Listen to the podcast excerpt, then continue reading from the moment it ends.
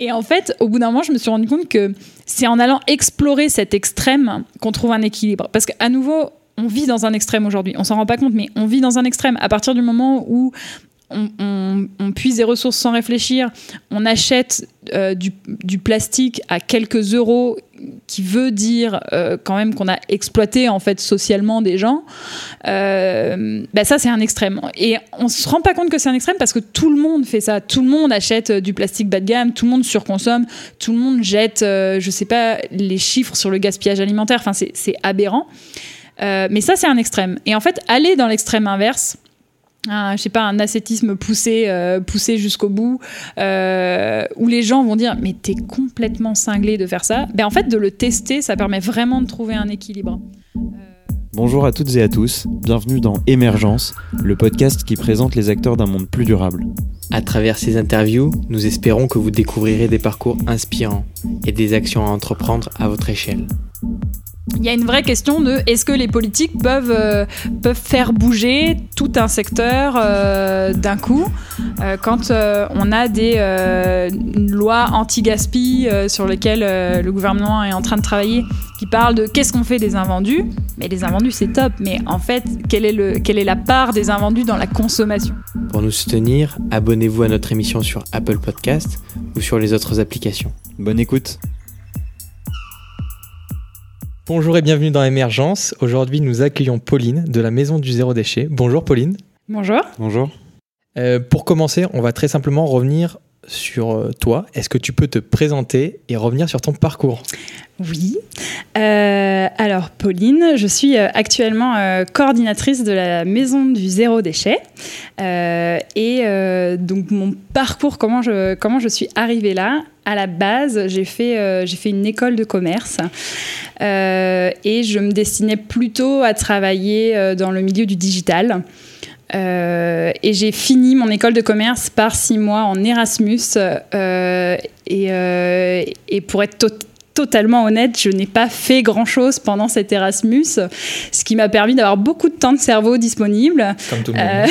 voilà, de, de, réfléchir, de, de, réfléchir à ce à quoi je, je me destinais. Et en revenant d'Erasmus, je me suis dit que, que, les boulots qu'on me promettait à l'issue de l'école de commerce, ça me parlait pas plus que ça.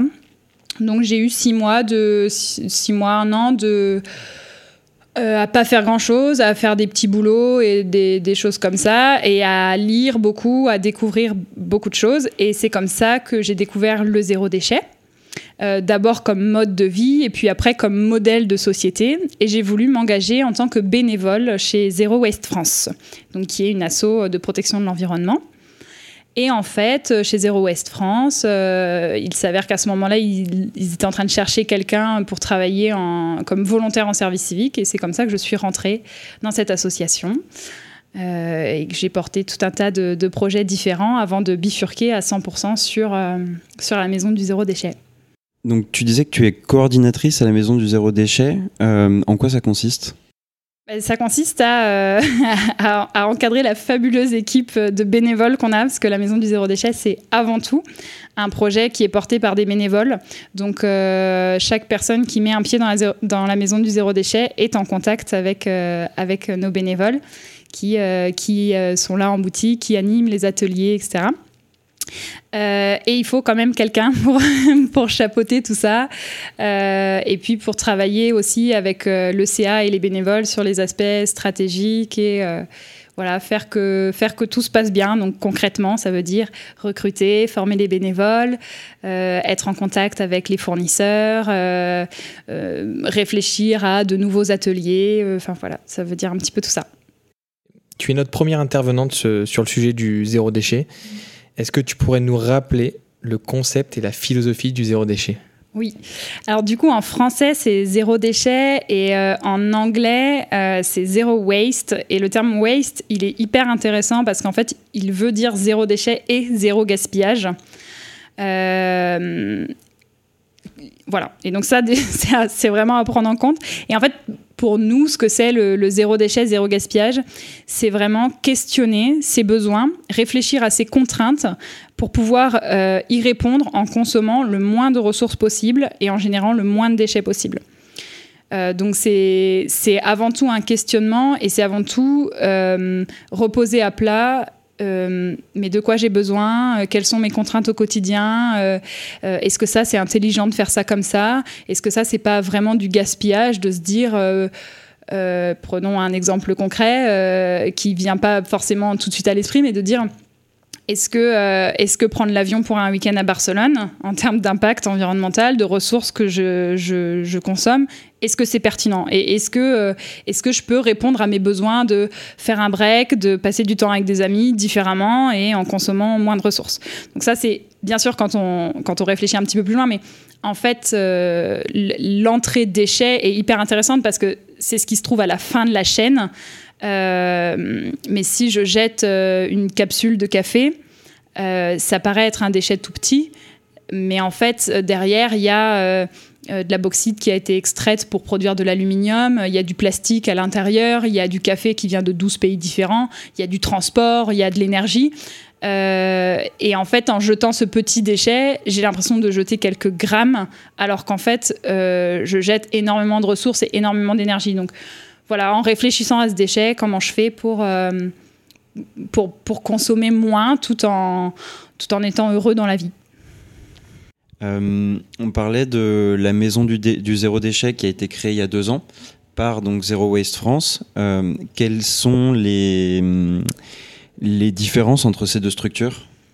Alors vraiment, donc à la base, il existe l'association Zero Waste France qui existe depuis plus de 20 ans. Euh, et qui travaille sur la question des déchets et des ressources. Euh, euh, et, en fait, cet assaut travaillait déjà, enfin, moi j'y étais aussi à l'époque, on, on, travaillait déjà avec tout un tas d'acteurs différents. Et on a créé en 2016 le festival Zero Waste, euh, et on a rassemblé en un même lieu, en un même temps, euh, ces différents acteurs et ça a créé des synergies absolument géniales.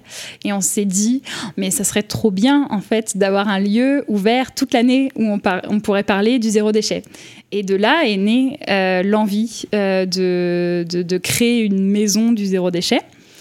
Euh, et on a mis un an, jour pour jour, pour, euh, pour monter le projet, pour, euh, pour définir les contours du projet, pour trouver un lieu, pour faire la campagne de crowdfunding. Et on en a créé du coup une association indépendante. Donc ce sont deux structures aujourd'hui qui sont, moi je dis mère et fille, puisque bien sûr Zero West France reste aussi impliqué en fait dans, le, dans la stratégie en fait de la maison du zéro déchet.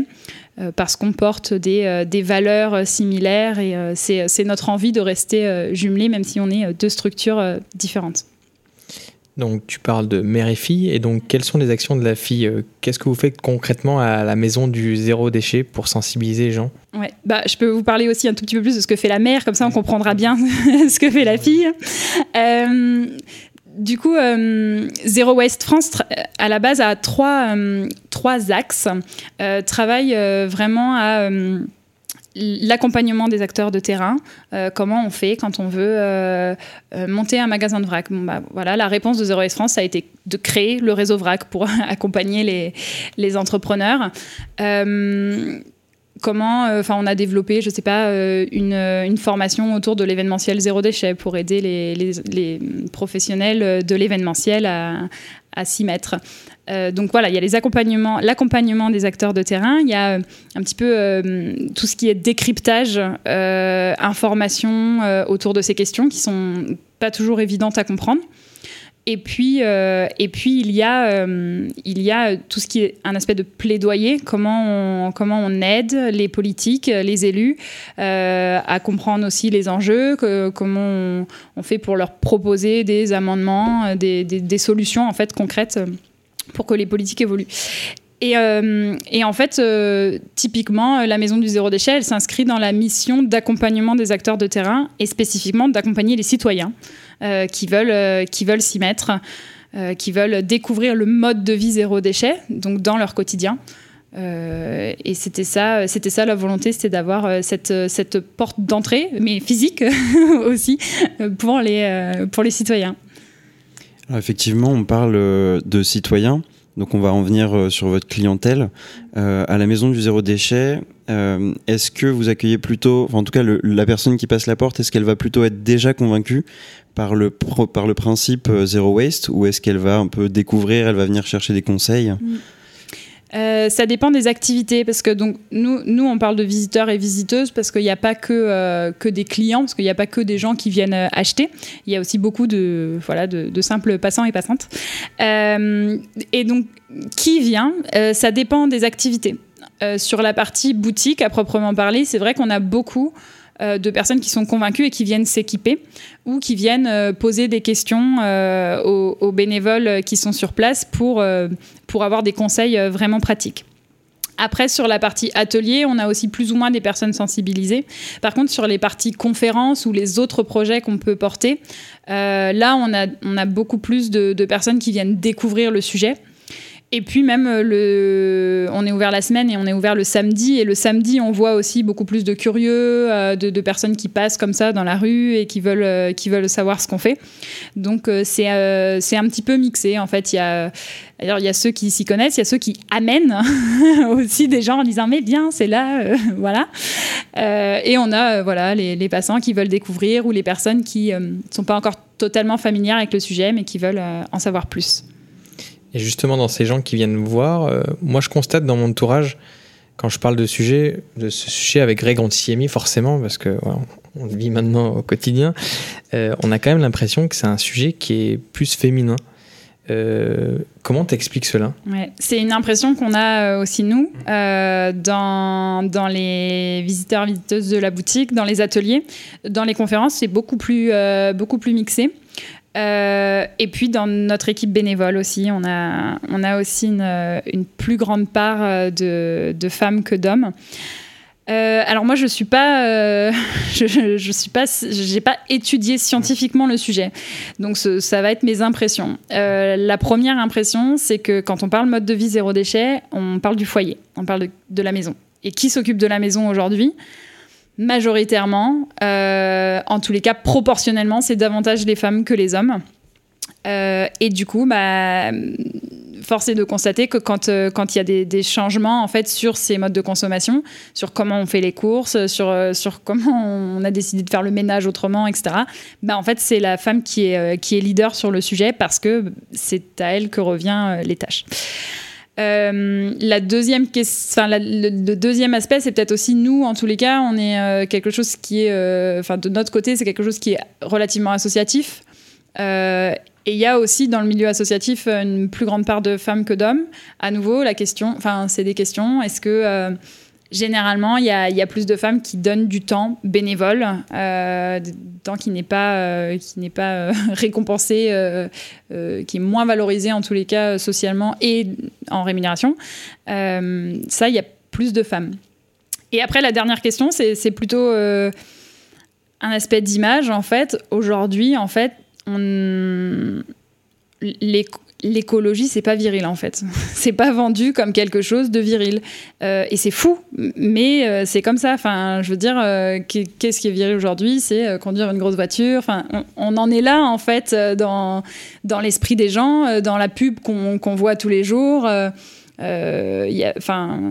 et là, il y a un vrai questionnement en fait de ce qu'on nous met dans la tête, de oui, euh, mais euh, les femmes, elles sont plus douces, elles s'occupent plus des choses. Alors c'est normal qu'elles soient euh, à plus s'occuper de l'environnement, euh, ce qui est euh, ce qui est pour moi, de mon point de vue, de la pure construction sociale euh, qui peut être euh, totalement euh, déconstruite si on le voulait. Oui, ça reste sur le marketing, la politique. euh, comme d'habitude, on reste là-dessus. hein. Et tu as des idées, des voies de déconstruction justement de, de cette façon de penser pour que justement peut-être plus d'hommes le, le fassent Mais moi, en fait, on m'a posé une fois la question, et je, je m'étais vraiment jamais posé la question de êtes-vous écoféministe? Je n'avais jamais entendu le terme à l'époque. Et en fait, c'est vrai que je me suis rendu compte que euh, quand on commence à déconstruire justement les questions de genre, ben, on arrive en fait à ça ou par le chemin inverse. Moi, c'est le chemin inverse que j'ai fait, c'est en me posant des questions sur l'environnement, mais au sens large du terme, mon environnement. Euh, la planète Terre, mais aussi euh, les gens qui m'entourent, les dynamiques en fait entre les gens qui m'entourent, que je me suis rendu compte que, en effet, il y avait euh, certaines inégalités, certaines choses qu'on qu'on prenait pour acquises de nature, alors enfin, qu'on prenait pour naturelles, alors qu'elles sont plutôt acquises via la société. Et je pense que, en fait, une des solutions, c'est vraiment déconstruire ça, en fait, déconstruire les rôles. Euh, pour moi, voilà, si on arrive à une pure égalité dans les foyers, bon, bah, à mon avis, déjà, ça rééquilibrera beaucoup qui s'occupe du zéro déchet. bah, ça pourrait être impulsé de manière beaucoup plus égalitaire. voilà une des pistes peut-être, c'est cette réflexion. On avait trouvé aussi une autre piste, c'est un neurologue, euh, on va citer son nom, Sébastien Boller, qui dit que en fait, c'est, euh, on peut le voir dans le cerveau et c'est notamment lié à l'éducation. On va éduquer l'homme à être individualiste, meilleur compétiteur, tandis que ben, la femme, quand elle est jeune, on va l'éduquer à être bienveillante, prendre soin de son entourage. Donc peut-être qu'il faudrait euh, changer ce, cette mode d'éducation, peut-être suivre que votre mouvement et pas créer que des gens euh, individualistes et compétiteurs aussi, ça peut être un autre axe. Oui, après on peut créer des gens individualistes et compétiteurs, mais en fait il faut juste pas que le, le, sexe de naissance soit une, euh, un critère de, de, ça. En fait, chacun pourrait être, euh, être compétiteur ou, ou plutôt altruiste suivant, suivant ses envies. Et, voilà. On va peut-être suivre tous votre chemin. Je pense que c'est peut-être la meilleure solution pour sauver la Terre. On parle de, sauver la Terre. Euh, aujourd'hui, on, le sait, il y a une vraie urgence autour euh, des déchets. Euh, on a vu enfin, le septième continent. On retrouve du plastique à peu près partout. dans le, même dans l'eau de pluie, on retrouve des, fines particules qui s'infiltrent dans les nappes phréatiques, dans les rivières. en fait, il y en a littéralement partout. Dans notre corps Dans notre corps, du coup, forcément. Mm. Oui, avec les enfin, il y en a partout.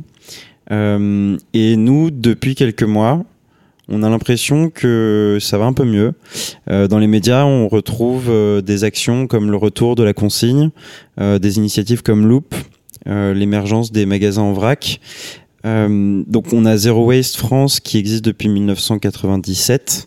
Toi, tu y travailles depuis environ, enfin même presque 5 ans. Euh, dans cette organisation, est-ce que tu observes la tendance dont on parle euh, de la part du grand public à se mettre à ce phénomène de zéro déchet? Hmm. Moi, je l'ai vraiment vu. Euh, j'y suis du coup depuis décembre 2014. Et quand je suis arrivée, les gens, quand on, disait zéro déchet, ça parlait pas. Euh, c'était pas un terme qui était, euh, qui était euh, connu du grand public et maintenant ça l'est. Et ça, c'est une énorme différence en fait. L'autre différence, c'est qu'il y a en effet de plus en plus de pratiquants et de pratiquantes du zéro déchet. Ça, c'est quelque chose qu'on a constaté aussi. Et on voit en effet poindre euh, en parallèle euh, certaines, euh, certaines politiques. le fait aussi que des, que des grands groupes s'y mettent, le fait qu'il y ait des rayons de vrac qui arrivent dans des grandes surfaces, des choses comme ça, ça montre aussi qu'il y a un, vrai, en tous les cas, une vraie diffusion de, ce, de, de mode de vie plus écolo. Ok, et en parlant justement de diffusion de, de ce mode de vie, euh, est-ce que tu penses qu'il y a une façon de, je sais pas vraiment comment dire, mais une façon de de le diffuser plus simple qu'une autre? Est-ce que tu, par exemple, est-ce que ce serait le bouche à oreille? Est-ce que ce serait via l'éducation? Euh, Alors, si on parle de mode de vie zéro déchet, mhm. euh, comment vivre chez soi euh, zéro déchet, l'exemple marche super bien parce qu'en fait, on peut expliquer aux gens si, si, fais comme ça, fais comme ça, ça ne, ça ne marche pas. alors que, en fait, quand on a vu deux, trois fois une personne, je sais pas, moi, quand je fais des soirées chez moi, euh, tout le monde a un verre euh, réutilisable et, euh, le jeu, c'est d'amener des choses sans emballage qu'on a plus ou moins cuisiné. Bon, bah, au bout de deux, trois fois, les gens se disent Ah, bah, c'est pas beaucoup plus compliqué que des gobelets en plastique et des paquets de chips au final. Et généralement, c'est un peu plus sympa. donc, l'exemple marche super bien. Ensuite, si, on parle de zéro déchet à l'échelle d'une collectivité, d'une société, du monde, euh, là, euh, là, ça doit inclure euh, tous les acteurs de la société. Donc, ça veut dire citoyens, citoyennes, mais ça veut dire politique, ça veut dire industriel, ça veut dire entrepreneur, ça veut dire association. et là, c'est une autre paire de manches. Justement, tu nous permets de super bien rebondir sur notre question suivante. Est-ce que tu penses justement que c'est aussi le cas de la part des politiques et des grands groupes? Cette tendance-là euh, on voit, on voit apparaître, euh, on voit vraiment apparaître des choses. Euh, on voit des lois notamment qui, qui, apparaissent. On a eu en 2015 la loi, la loi sur la transition écologique, qui, la LTE, qui, qui insérait des, sujets hyper intéressants comme le tri à la source des biodéchets pour 2023, dire que l'obsolescence programmée c'est un délit. Donc ça c'était des choses quand même hyper intéressantes. Après, euh, après, il y, a une réflexion à avoir sur euh, les limites en fait de, ces lois. Est-ce que déjà, est-ce qu'elles sont appliquées? Euh, Est-ce qu'il y, y a, une vraie prise en considération de ces lois? Est-ce que les moyens sont donnés, notamment aux collectivités, de mettre en place le, le, tri à la source des biodéchets. Donc il y, a, déjà cette question en fait. Est-ce que euh, déjà ces lois on arrive à, aller euh, les mettre vraiment en application? Et il y a est-ce que ces lois elles vont assez loin en fait? Euh, on parle consigne. Quand on parle consigne aujourd'hui c'est éventuellement est-ce qu'on ne pourrait pas récupérer les bouteilles en plastique pour les recycler?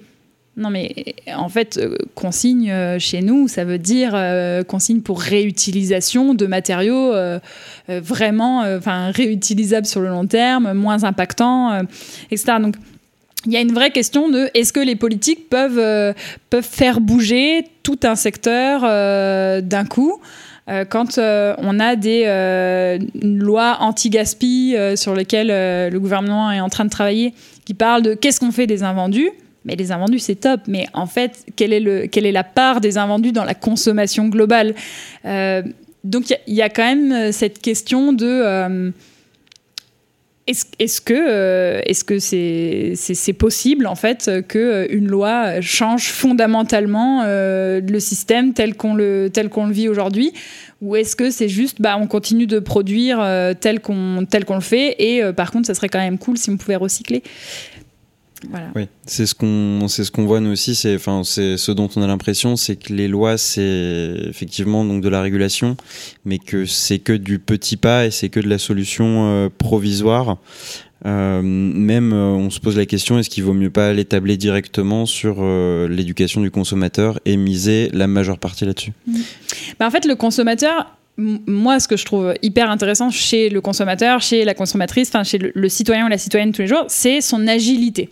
C'est-à-dire que si aujourd'hui je veux euh, changer de fournisseur d'électricité, si je veux consommer bio, si je veux consommer local, si je veux arrêter d'acheter du neuf, je peux le faire aujourd'hui, maintenant, tout de suite.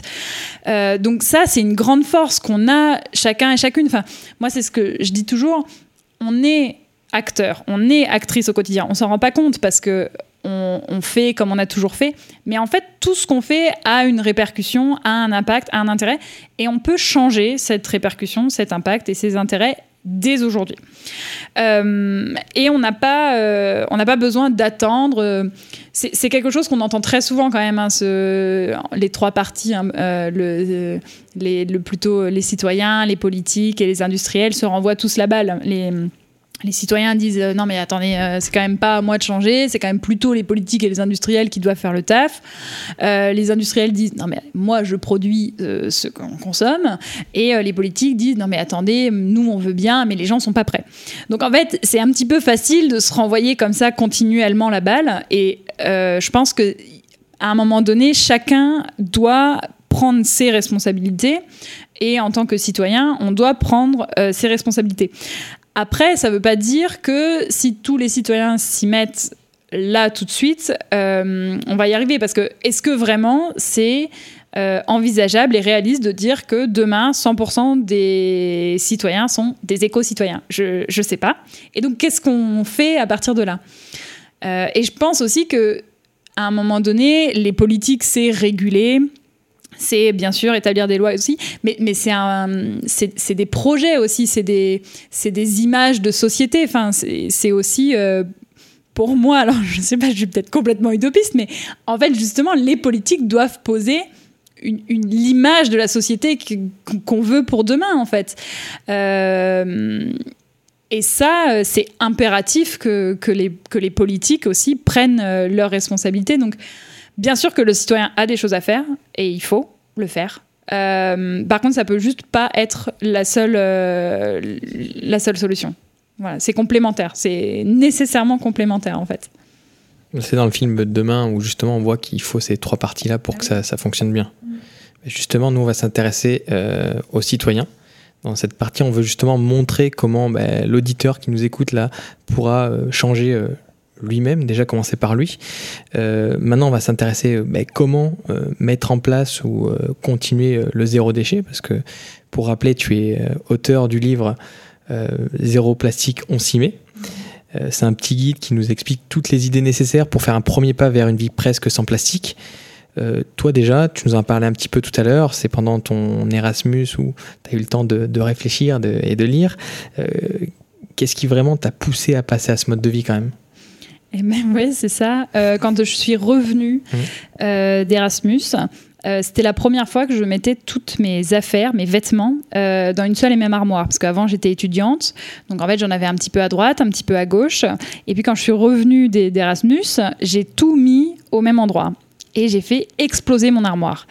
Euh, et là, je me suis dit, oulala. Euh, parce que j'avais le, syndrome aussi hein, de je n'ai rien à me mettre hein, parallèlement. Euh, et donc là où, là où je me suis dit, c'est complètement incohérent en fait comme façon de, de fonctionner, d'avoir autant de choses et pourtant de ressentir cette insatisfaction au quotidien. Enfin, ça n'avait pas de sens. Et donc moi j'ai commencé par un tri relativement radical euh, bah, de mes vêtements et puis de tout, de toute, euh, toute la maison.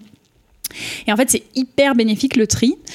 Euh, un, ça a l'énorme avantage euh, sur les ressources. On a tendance à penser un petit peu que euh, si on a 15 pulls au fond de notre armoire, ce n'est pas des déchets. Mais en fait, ce sont des ressources inexploitées qui pourraient être utilisées ailleurs. Et là, elles dorment, elles, elles ont, euh, on a puisé, euh, on a puisé des ressources, on a utilisé de l'énergie pour créer un objet qui n'est pas utilisé. Donc, le premier avantage, c'était de remettre sur les circuits de la seconde main énormément de choses et de permettre à d'autres bah, d'acheter d'occasion plutôt euh, que d'acheter neuf. Euh, ça fait du bien à l'esprit quand on commence à vider, on se rend compte à quel point euh, ça nous pesait en fait. Enfin moi, je j'avais pas du tout perçu à quel point ça me pesait d'avoir autant de choses. Donc ça c'est super et en plus ça donne tout un tas de critères pour les futurs achats ou les futures acquisitions. Quand on a viré son euh, 15e pull à manche chauve-souris, on se dit vraiment non, faut faut arrêter. Et donc là là moi ça m'avait vraiment marqué sur les fringues mais c'est comme ça sur sur tout en fait, on peut vraiment le faire sur tous les aspects de la maison. Euh, moi, je conseille d'ailleurs de commencer par les produits d'entretien parce qu'il y a zéro affect sur les produits d'entretien, donc euh, on peut commencer par là. Euh, et bien sûr, donc c'est ça qui m'a fait passer concrètement à ce mode de vie déchet. Et c'est aussi, on parlait de lecture. Moi, j'ai beaucoup aimé le livre No Impact Man de Colin Beaven, qui est un journaliste américain qui a essayé pendant un an de, de faire en sorte de supprimer son impact carbone. Donc en fait, il a, euh, il a réduit euh, au maximum ce qu'il pouvait réduire et puis il a compensé par ailleurs. Et en fait, en lisant ça, je me suis rendu compte euh, qu'on pouvait faire plein de choses. À à, la, première lecture, je me suis dit, ce type est fou. Ce type est cinglé, euh, il vit en plein New York, euh, il a coupé l'électricité, euh, il montait travailler au je sais pas combien étage à pied, il faisait tout en vélo, enfin, il faisait la lessive dans sa baignoire. Enfin, je me suis dit, mais mec est fou. Et en fait, au bout d'un moment, je me suis rendu compte que c'est en allant explorer cet extrême qu'on trouve un équilibre. Parce qu'à nouveau, on vit dans un extrême aujourd'hui. On s'en rend pas compte, mais on vit dans un extrême. À partir du moment où on, puise des ressources sans réfléchir, on achète euh, du, plastique à quelques euros, qui veut dire euh, quand même qu'on a exploité en fait socialement des gens. Euh, bah ça c'est un extrême. Et on se rend pas compte que c'est un extrême parce que tout le monde fait ça. Tout le monde achète euh, du plastique bas de gamme, tout le monde surconsomme, tout le monde jette, je sais pas, les chiffres sur le gaspillage alimentaire. Enfin c'est aberrant. Mais ça c'est un extrême. Et en fait aller dans l'extrême inverse un, je sais pas, un ascétisme poussé, euh, poussé jusqu'au bout, euh, où les gens vont dire mais t'es complètement cinglé de faire ça. Ben en fait de le tester, ça permet vraiment de trouver un équilibre. Euh, donc voilà, je pense que j'étais un petit peu loin parce que là c'est un peu plus que juste le démarrage, mais voilà. en tous les cas, cette lecture j'ai trouvé hyper inspirante et c'est ce qui m'a aussi poussé à, à me lancer. Tu parlais du rangement des affaires. On a comme exemple le livre Conte Marie, écrit par une japonaise euh, qui s'appelle Marie Kondo. C'est euh, la magie du rangement. la méthode Comte-Marie, et euh, qui explique les bienfaits justement de ce, de ce rangement et de ce tri dans sa vie qu'on peut faire. Euh, je sais pas, enfin si toi c'est toi c'est ça qui t'a lancé aussi. Enfin je sais pas si t'avais lu le. Alors moi je l'ai lu très récemment. Je, je le trouve intéressant. Je, je, mets juste euh, petite mise en garde sur le fait qu'elle utilise simplement le mot jeter là où je dirais donner. Oui. mais euh, mais Il sinon il est assez oui. intéressant en tous les cas pour découvrir euh, pour découvrir. Ça, en fait, ce que, ce que j'aime chez elle, c'est que généralement, quand on, on, on voit le tri, on voit se séparer de tout un tas de choses. Et elle, ce qu'elle pose dès le départ, c'est fermer les yeux et imaginez un chez vous où vous êtes entouré seulement d'objets que vous aimez. Et en fait, c'est hyper enthousiasmant parce qu'après, on a cette motivation de dire Ah oui, ça me fend le cœur de jeter ce truc que Tati m'a offert et que j'ai jamais utilisé. Mais c'est parce que je veux avoir un environnement qui me parle et qui me rend heureux, heureuse au quotidien. Et je trouve que c'est assez enthousiasmant cet aspect des choses. Et tu as dit justement tout à l'heure un détail, euh, pour commencer, tu conseillerais de commencer avec les produits ménagers. Tu penses que c'est par là que bah, justement le consommateur, le citoyen peut commencer Parce que bon, après, il y, y a forcément, toi c'était dans un cas où tu as le temps de réfléchir et tu as eu un, on va dire, un électrochoc. Mais justement, si tu devais donner un conseil à une personne, euh, un Parisien comme ça, qui se pose la question, par où tu lui dirais de commencer? Alors moi, je, je dis euh, commencer par les produits euh, ménagers pour le tri parce que c'est vrai que c'est assez facile. Euh, mon, en fait, mon conseil pour commencer, c'est de commencer. En vrai, non mais enfin, je pense qu'on peut ch- chacun, chacune peut trouver une porte d'entrée différente, mais en fait, c'est pas de se dire ah ouais super intéressant ce podcast, je vais un petit peu réfléchir à ça, et puis trois mois plus tard de retomber sur un article ah ouais c'est quand même pas con. hein. Non en fait, on peut se dire là, on commence maintenant en fait. Euh, et si c'est trop dur parce que euh, parce qu'on a trop de choses à penser, parce que euh, on travaille trop, parce que ben on, je sais pas, on pose un congé, on réfléchit une journée. On se laisse le temps. Quand je dis une journée, mais une heure, dix minutes, mais en fait on s'assoit, on ferme les yeux et on se dit ok, qu'est-ce que je fais maintenant et et je, peux vous donner un million d'astuces de par où commencer pour le zéro déchet, de poser un stop pub sur sa boîte aux lettres, de euh, refuser le sachet au pain, de faire ses courses en vrac. Il y a un million de choses à faire et qui sont intéressantes et il y a des choses qui vont plus vous parler que d'autres. Mais en fait, euh, mais en fait, commencez et, euh, et trompez-vous et recommencez. Et, mais c'est pas grave parce que c'est ça.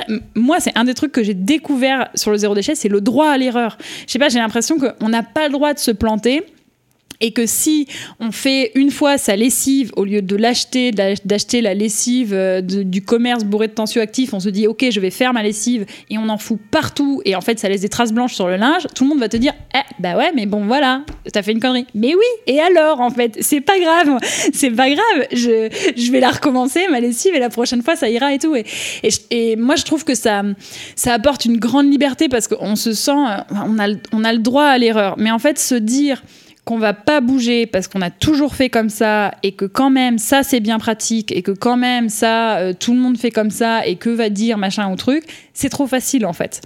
Euh, donc là, maintenant, on commence. Voilà.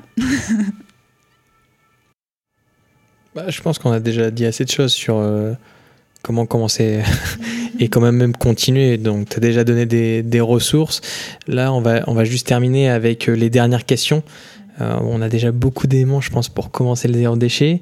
Euh, tu nous as déjà donné un livre, mais là, bon, est-ce que tu pourrais partager une ressource qui peut rien avoir avec le zéro déchet que tu aimerais justement partager avec nos auditeurs? Moi, il y a deux autres livres que j'ai beaucoup aimés. Euh, Il y a un essai qui s'appelle L'âge des low-tech de Philippe Biwix que je conseille énormément parce qu'en fait, c'est vrai qu'on on nous survend un petit peu le fait qu'on va sauver le monde grâce au high-tech. Euh, et j'ai adoré ce livre euh, parce que euh, bon, bah, on, pose un, constat très simple de pourquoi nous n'allons pas sauver le monde grâce au high-tech. Et, et Philippe Biwix a quand même vraiment détaillé en fait ce que ça pourrait donner en fait cette société low tech. On est d'accord, on n'est pas d'accord. Il y a des choses euh, moi qui personnellement m'ont fait envie, d'autres beaucoup moins. Mais en fait, on pose un nouveau cadre et, euh, et ça permet vraiment de, de réfléchir un petit peu différemment. J'ai trouvé ça hyper intéressant. Et l'autre euh, livre que j'ai beaucoup aimé, il s'agit d'un roman. Il s'appelle Ecotopia. J'ai complètement oublié le nom de l'auteur. Euh, Ouais. Et en fait, c'est un, c'est un roman. Et ce qui est fou, c'est qu'il a été écrit euh, dans les années 70, je crois. Et euh, le, pitch, c'est euh, aux États-Unis, il y a eu toute une partie du, pays qui, euh, qui, qui s'est scindée du reste du pays et qui est devenue un petit peu une dictature écolo, en fait. Et donc, il y a un journaliste des États-Unis qui va dans, cette, dans ce pays un petit peu pour pour découvrir euh, un peu, euh, déconstruire un petit peu tout ce qui s'y passe. Et en fait, c'est hyper intéressant parce qu'on aborde euh, plein de sujets sur lesquels on réfléchit aujourd'hui, mais que ce soit l'écologie, l'urbanisme, les, les, rôles, les dynamiques hommes-femmes, l'éducation, enfin. Et alors c'est marrant parce qu'on sent quand même hein, encore quelques quelques avis peut-être un peu un peu maintenant euh, vieillissant peut-être de, l'auteur, mais en fait tous ces sujets de réflexion sont, euh, moi je trouve, au cœur des discussions aujourd'hui, et je trouve que, euh, bah, moi j'ai trouvé ce livre hyper visionnaire, surtout en sachant qu'il a été écrit il y a, il y a 40 ans, quoi. Si on donnait la possibilité demain d'écouter dans ce podcast une personne, euh, est-ce que, enfin, qui ce, qu'est-ce que ce serait simplement? Moi, j'aimerais beaucoup, beaucoup entendre une personne de Carton Plein, qui est une association que j'affectionne particulièrement, qui travaille euh, avec des personnes en grande exclusion et qui récupère en fait euh, tout simplement des cartons pour, pour, pour les revendre. Et en fait, on est sur de l'économie circulaire, la vraie, j'ai envie de dire. et on travaille sur un projet social hyper intéressant. Et ils font tout en triporteur, donc ils sont aussi sur un axe zéro pollution. Donc j'admire énormément ce qu'ils font et j'aimerais beaucoup les entendre. On ira voir. On ira voir, oui. Bah, en tout cas, merci beaucoup pour ton temps, euh, Pauline. Merci beaucoup à vous. Et cette introduction au, Zero Waste. Exactement. Bah, merci beaucoup à tous d'avoir écouté Émergence et d'avoir écouté Pauline. Au revoir. Au revoir. Bonne soirée. Si vous avez apprécié cette interview, faites-le savoir à notre invité sur les réseaux sociaux. Vous trouverez les liens sur notre site internet émergence.co, ainsi que toutes les ressources pour approfondir le sujet. Et si vous voulez nous donner un petit coup de pouce, rien de plus simple, vous pouvez mettre un 5 étoiles sur Apple Podcast, vous abonner à l'émission sur les plateformes d'écoute ou partager l'épisode dans votre entourage. Et pour ne manquer vraiment aucune actualité, vous pouvez nous suivre sur notre newsletter, Instagram ou notre compte Facebook. Nous tenons également à remercier Bertrand Jacquet pour la création de la musique du générique. À dans deux semaines pour le prochain épisode. Bye bye.